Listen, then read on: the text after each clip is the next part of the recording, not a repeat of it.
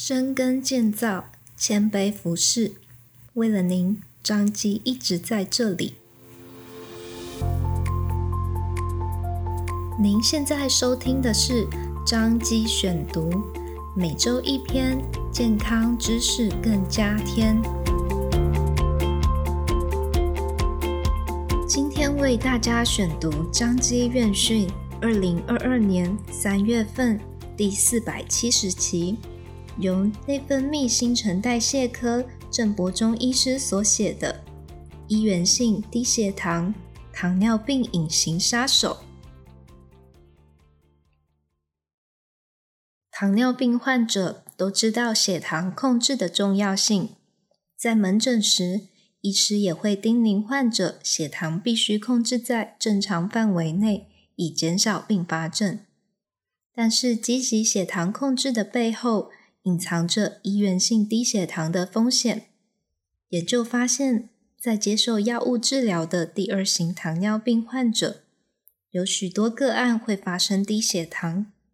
医源性低血糖不仅会引起身体不适，严重时还会导致昏迷而需要住院治疗。因此，预防糖尿病治疗产生的医源性低血糖是重要的目标。更重要的是，医师需要注意糖尿病患者是否有依源性低血糖的风险，并且早期介入，可以减少低血糖的发生率，并提高患者的生活品质。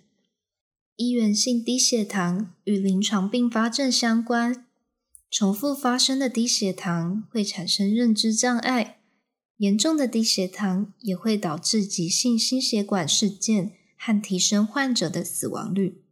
此外，严重低血糖的患者发生外伤的风险显著增加，特别是车祸或是在工作时发生意外。临床研究证实，严格的血糖控制目标与低血糖的发生率密切相关。此外，老年人比年轻患者更容易发生严重的低血糖。这可能是由于缺乏对低血糖症状的反应能力。研究还发现，糖尿病病程也是依源性低血糖的危险因素。罹患糖尿病时间越长的个案，其低血糖保护能力也会逐渐恶化。另外，体重较低的患者，其肝糖储备也较低，这会减少低血糖期间稳定血糖的能力。也会影响对低血糖的辨识和自我保护能力。低血糖的负面影响可能成为积极血糖治疗的限制因素。低血糖相关的自主神经功能伤害，容易让患者无法察觉未来发生的严重低血糖事件。另外，曾经发生严重低血糖事件的患者，可能因为害怕发生低血糖，而自行减少糖尿病药物的剂量，或是在发生类似低血糖症状时过度补充含糖食物，而导致血糖控制不佳。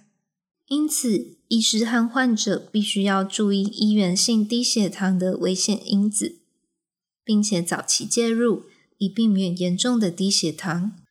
糖尿病药物造成的低血糖，可能因为诱发胰岛素过量分泌。和生理防御受损而导致严重的低血糖。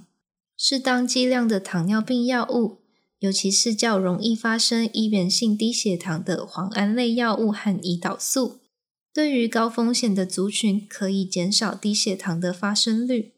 另外，一些新型的糖尿病药物，例如 DPP-4 抑制剂或是 SGLT2 抑制剂等药物，发生低血糖的风险。低于传统的磺胺类药物和胰岛素，在容易发生低血糖的个案，使用这些新型的糖尿病药物也是避免低血糖的策略之一。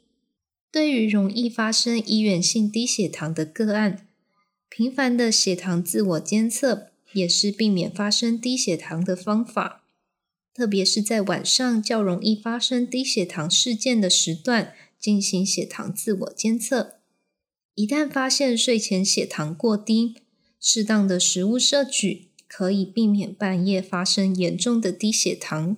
新的持续血糖监测装置可以帮助侦测轻微无症状的低血糖事件，以及夜间发生低血糖，让医师可以适当调整药物。